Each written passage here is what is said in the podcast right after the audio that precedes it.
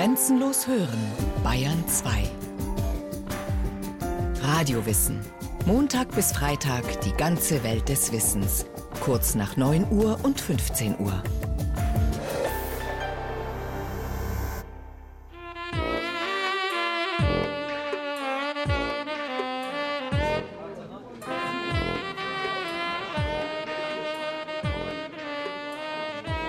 Ich habe mir das gewählt eigentlich schon 40 Jahre, dass wir ein wenig, allweil schon ein wenig vorgegangen. Ein bisschen an einer Schmerz, eine Unterhaltung.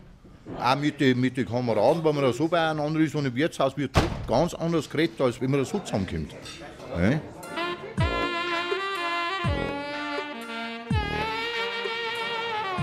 Die Jungen, das sind ganz wenige, die bei am Stammtisch noch hier sitzen. Und frei sind, wenn die Jungen gewesen sind, die haben uns ja am Stammtisch gesessen, haben wir zugelust, was die Alten gesagt haben und, und alles. Und, und das hat ihnen gefallen und die haben dann praktisch äh, aber älter geworden und dann haben sie sitzen geblieben. Dann haben sie einfach danach sie die Stammtischler gewesen.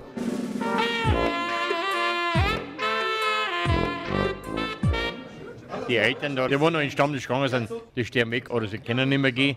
Und wir, wir sind wir noch die Einzigen. Wir haben die Auslaufgeneration schon. Die Männer beim Postwirt im niederbayerischen Wiesenfelden und der Wirt vom Lindnerbräu in Bad Kötzding sind sich einig. Der Stammtisch ist in Gefahr.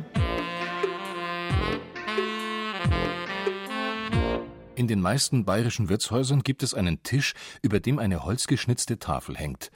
Auf der steht entweder Stammtisch. Oder in unterschiedlichen Schreibweisen, Da hocken die, die wo allerweil da hocken. aber die, die wo unter der Tafel hocken, hocken nimmer allerweil da. Vor allem, sie werden immer weniger. Ging ja dann immer so viel fort, das sind aber ja gleich noch, die war ja noch fortgegangen. Da war das noch wegen acht, das Wirtshaus ging. Da bringt's einer auf den Punkt. Die Achtung vor dem Wirtshaus gehen geht verloren. Mit anderen Worten, die bayerische Wirtshauskultur steckt in der Krise. Tatsächlich ist seit vielen Jahren ein Wirtshaussterben im Gang, vor allem auf dem Land. Wackere Wirte und rührige Heimatpfleger stemmen sich ihm vehement entgegen.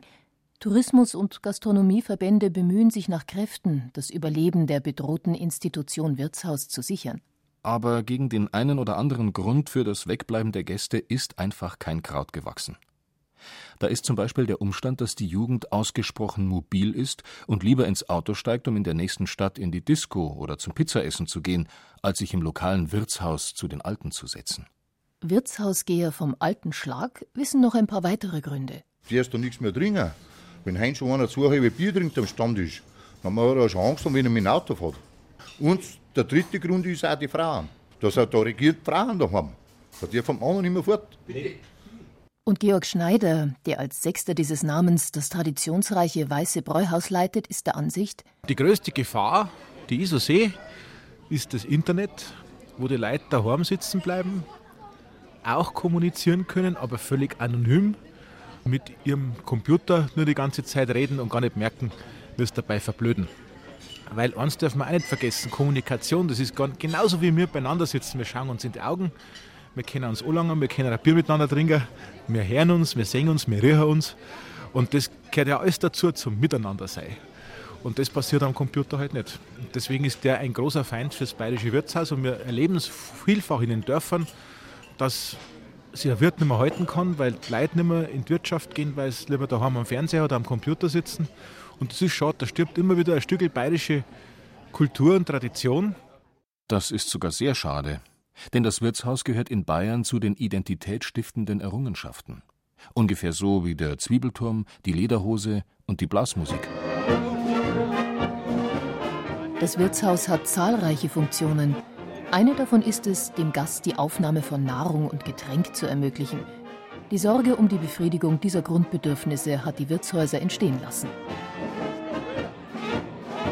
Schon zur Römerzeit richtete man entlang von Heeres- und Handelsstraßen Betriebe zur Beherbergung und Verköstigung von Reisenden ein.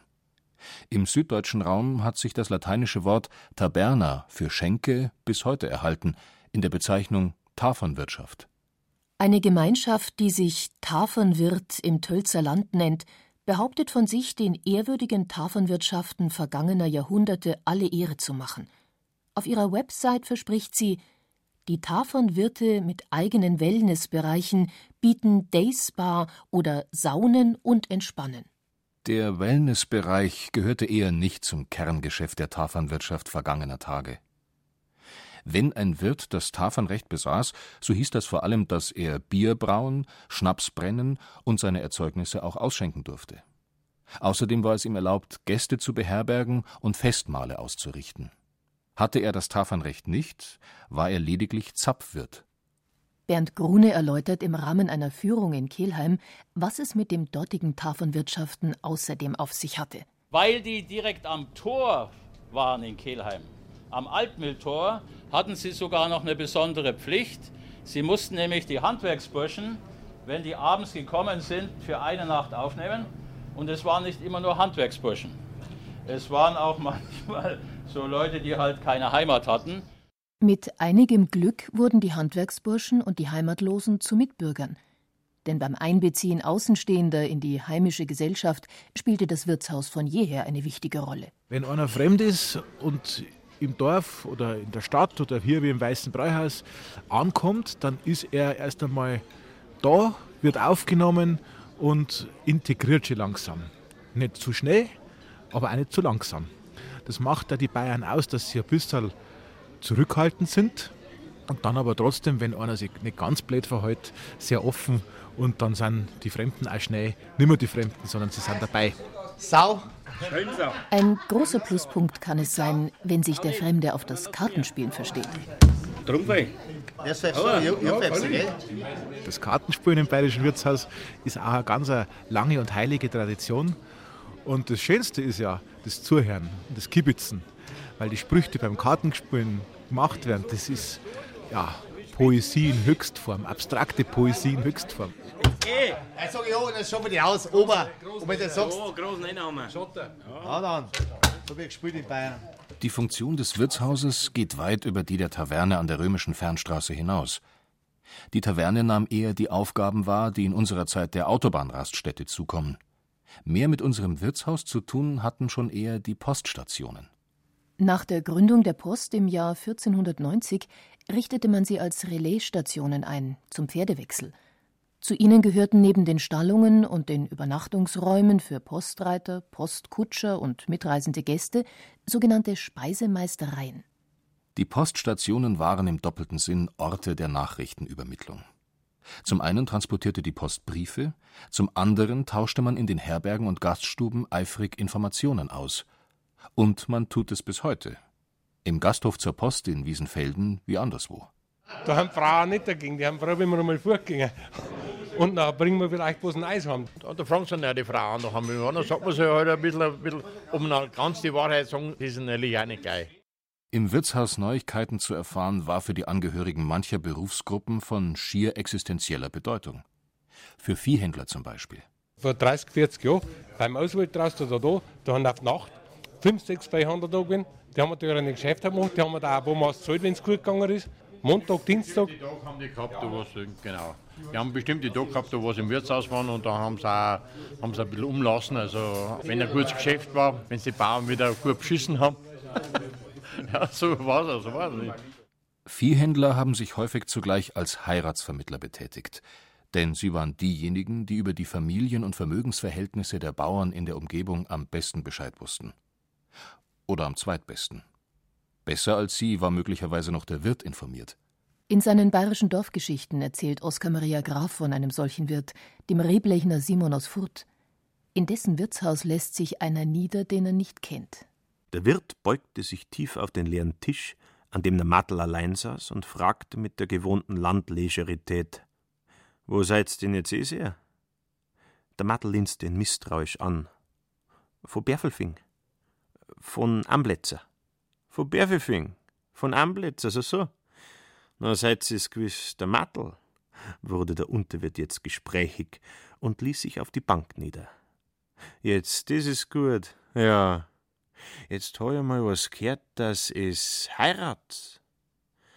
Der Mattel ruckte unbehaglich auf der Bank hin und her. Ja, ja, ja, heiraten. Das war nicht ohne. War nicht ohne. Der Wirt wurde noch zutraulicher. War nicht ohne. Wie das? Ich mein, jetzt gab's doch Bauerndichter gnur. Rückte er dem Mattel unwiderstehlich zu Leibe. Er schien in seinem Element. Er war ein Interesse. Er war ein echter Wirt, man sah es. Mit geradezu erdrückender Vehemenz machte er die Sache seines Gastes zu seiner eigenen. Der Martel kam kaum mehr zu Wort. So, so, na Satz is von Amblitzer, begann der Wirt von neuem, nahm eine Prise Tabak, schnupfte und fuhr mit vertrauenerweckender Bedächtigkeit fort. Jetzt lasst's mir mal nachdenken. Was waren jetzt da für Heiratensmacher? Er besann sich ein wenig, legte seinen dicken linken Zeigefinger an den rechten Daumen und begann nacheinander an den Fingern zu zählen.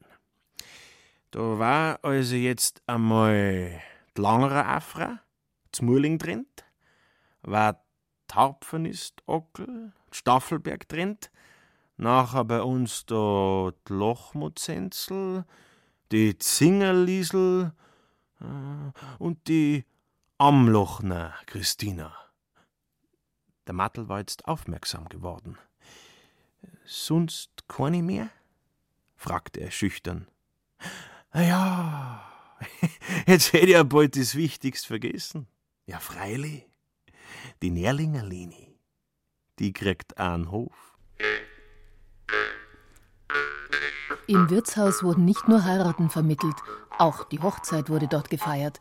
Überhaupt traf man sich dort zu so gut wie allen Festlichkeiten, mit denen man die wichtigen Stationen im Leben beging. Die Kindstaufe, die erste heilige Kommunion und schließlich die Leiche. Der Leichenschmaus schließt sich unmittelbar an die Beerdigung an, doch bei ihm wird nicht, oder jedenfalls kaum um den Verstorbenen geweint. Die hier geleistete Trauerarbeit fällt oft sogar recht lustig aus. Man spricht über den Toten, erzählt sich Anekdoten von ihm und schöpft dabei die Kraft, selbst entschlossen weiterzuleben. Auf eine metaphysische Art und Weise kommt das Bier, das man dabei trinkt, dem Seelenheil des Hingegangenen zugute. Bei einer Leiche in Freising tröstete ein bereits einigermaßen rauschiger Trauergast den minderjährigen Sohn des gerade Beigesetzten mit den Worten: Brauchst du nix Dinger, Franzi. Dein Fordern, den haben wir gut eingeschwappt.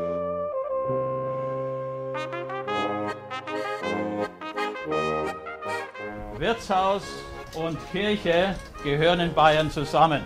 sagt Bernd Grune, dessen Führungen unter dem Motto Kirche und Wirtshaus stehen. Dass die beiden Institutionen in der Regel rein örtlich nah beieinander sind, ist nicht das Einzige, was sie verbindet. In der Kirche haben sie sozusagen eine seelische Speise bekommen und hier bekommen sie eine körperliche Speise. Und was beide gemeinsam haben, die alten Wirte in bayerischen Wirtshäusern und die Pastoren, sie waren eigentlich alles so wie Seelendoktoren. Nicht? Wenn sie schon mal so abends im Wirtshaus gesessen sind und dann so ein bisschen gestrandete Typen kennengelernt haben mit ihren psychischen Problemen oder enttäuschte Ehemänner, dann muss da ein Wirt auch Seelendoktor sein. Bernd Grune hat recht. Der Wirt war Ratgeber, Schlichter, Vermittler und Tröster. Er leistete Hilfestellung bei seelischen Problemen aller Art. Allerdings wirkte und wirkt in diesem Bereich eine zweite, noch wichtigere Kraft die Bedienung. Weil eine Frau mit uns Männern viel anders umgehen kann, wie ein Mann mit Männern. Das ist das eine. Das zweite ist, dass natürlich eine Frau viel schöner zum Anschauen ist wie ein Mann. Allein schon das bayerische Gewand ist das Kleidsamste, was es gibt für eine Frau. Das Dirndl mit der Schürzen, mit der Blusen. Es schaut immer noch was aus und es ist einfach ein schöner Anblick. Und die ganz, ganz Kleidenbedienungen des Verstängers, so mit den Augen, so ein bisschen das Charm Charmeuren, so ein bisschen Hielachen, ein bisschen gay, ein bisschen flirten. Und dann trotzdem auf der anderen Seite wieder die Distanz zu wahren, so nach dem Motto, mag das schon, aber geht dort nichts. Und das zeichnet die Frauen aus die abgesehen davon einen unwahrscheinlich anstrengenden Beruf ausüben. Es gibt auch viele Bedienungen, die so Bindekraft für ein Wirtshaus haben, dass wenn eine Bedienung als Wirtshaus wechselt, dass der Stammtisch mitgeht. Auch das gibt's. Es muss eben alles zusammenpassen, damit sich der Gast wohlfühlt in seinem Wirtshaus. Der Wirt und die Wirtin, das Essen und Trinken, die Bedienung und, ja, doch, das Mobiliar. In den ersten Jahrzehnten nach dem Zweiten Weltkrieg haben viele Gastwirte einen nicht wieder gut zu machenden Fehler begangen. Sie haben dem Zeitgeschmack nachgegeben. Zahlreiche Gasträume büßten ihren unverwechselbaren Charakter ein, weil Holzvertäfelungen und Eichenbänke pflegeleichtem, resopal verkleidetem Mobiliar weichen mussten. Beim Lindner Bräu am Stadtrand von Bad Kötzting ist alles beim Alten geblieben. Wir haben es äh, drin lassen, haben wir gesagt, weil es so die Zeit gewesen ist. Nee, die Leute wollten nicht das Schöne und alles, sondern das Ursprüngliche, weil es Freies gewesen ist. Und dann haben wir aber seltener geworden, aber seltener geworden, weil alles modernisiert hat. Und auf die letzte haben uns schon mehr ein paar gewesen. Überhaupt scheint man beim Lindner Bräu vieles richtig gemacht zu haben. Hier passt tatsächlich alles zusammen. Die hauseigene Brauerei. Freise haben uns Mingerer Bier, die Wirtshäuser, weil Mingerer Bier gehabt haben, und da ist alles hingerannt, weil die Mingerer Bier und da ist umgekehrt, da haben wir vielleicht Seltenheitswert. Gott sei Dank, dass wir nicht aufgehört haben. Die bayerische Küche. Wir haben lauter Weiber in der Küche. Keinen Koch haben wir überhaupt nicht. Die wollen keinen Koch drin haben, keine männliche Person. Ja, die Weiber können da normal auch gut kochen. Und ein Stammtisch, an dem sogar noch gesungen wird. Der mit der besonders schönen Stimme ist der Wirt.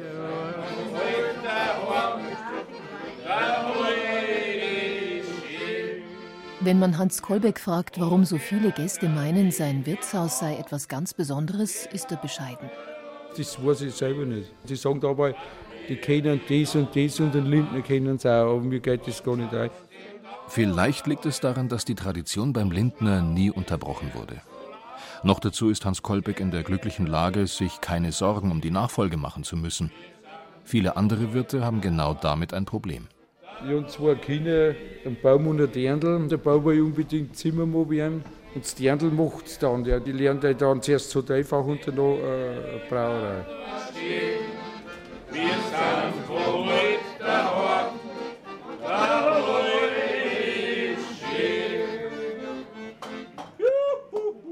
Der Ort, an dem Handwerksburschen Unterschlupf finden, Viehhändler ihre Geschäfte machen und der Wirt Ehen vermittelt, ist das Wirtshaus nicht mehr. Und wird es nie wieder sein. Und somit muss sich der Wirt schon umstellen auf andere Gästestruktur. Meint Franz Josef Eibauer. Er ist Inhaber des seit 1546 bestehenden Bräuhauses in Schwarzach, eines hervorragend erhaltenen, ehrwürdigen Gebäudes. Unser Sudhaushalle ist ein Industriebau der Barockzeit und ist in der Denkmalliste Bayerns aufgenommen worden. Ein großes Erbe. Aber es weiterzuführen erwies sich als schwierig. Franz Josef Eibauer ließ sich Verschiedenes einfallen. Wir veranstalten bei uns im Sudhaus herin verschiedene Themenabende, wie jetzt einen bayerischen Abend, wie ein Oktoberfest, wir, wir machen auch einen irisch-bayerischen Abend und so schauen wir halt, dass wir in der Gegend attraktiv werden und dass wir unser Wirtshaus füllen können. Es reichte nicht.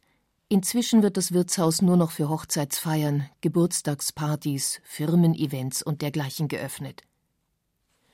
Auch Helmut Kurz, Wirt in Deckendorf, hatte zu kämpfen. Der Gastraum seines früheren Lokals, des Goldenen Engel, war mit einem böhmischen Kreuzgewölbe aus dem 17. Jahrhundert gedeckt und hatte viel Atmosphäre. Wir haben so wenig wie möglich verändert. Also unser Wirtshaus jodelt auch nicht, sondern das ist ganz schlicht und einfach. Und äh, das macht es einmal ein bisschen aus. Und natürlich auch die Küche. Bei uns gibt es ein Lingerl und gibt es Weißwürst, aber bei uns kann man auch mal einen Couscous essen oder so irgendwas. Das macht es auch aus. Ja, unsere Musik, das macht es auch ein bisschen aus, dass es so gut ankommt. Wenn er sagt, die Musik macht's ein bisschen aus, dann ist das eine reine Untertreibung. Denn Helmut Kurz macht die Musik meistens selbst und die Gäste singen mit. Seite 69.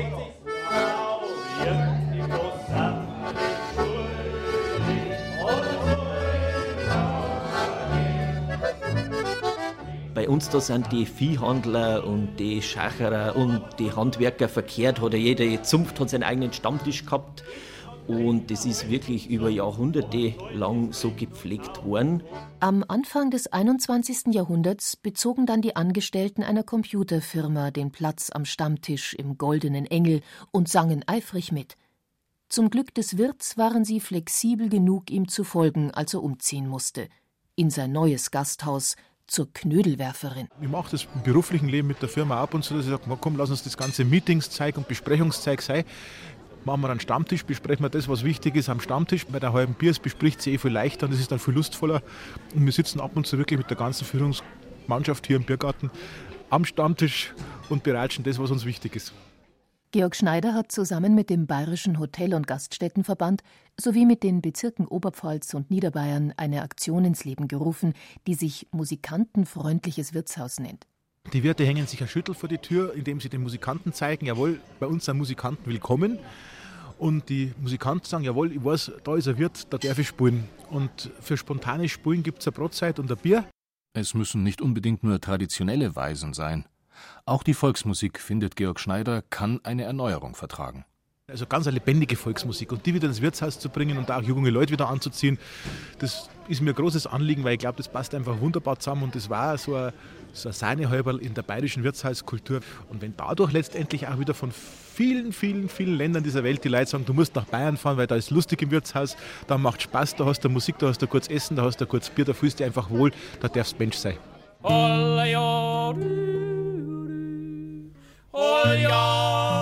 Und es war sehr, sehr schade, wenn sie das irgendwie aufhören da. Da müsste man zusammenhelfen, das ist ein Kulturgut. Julia!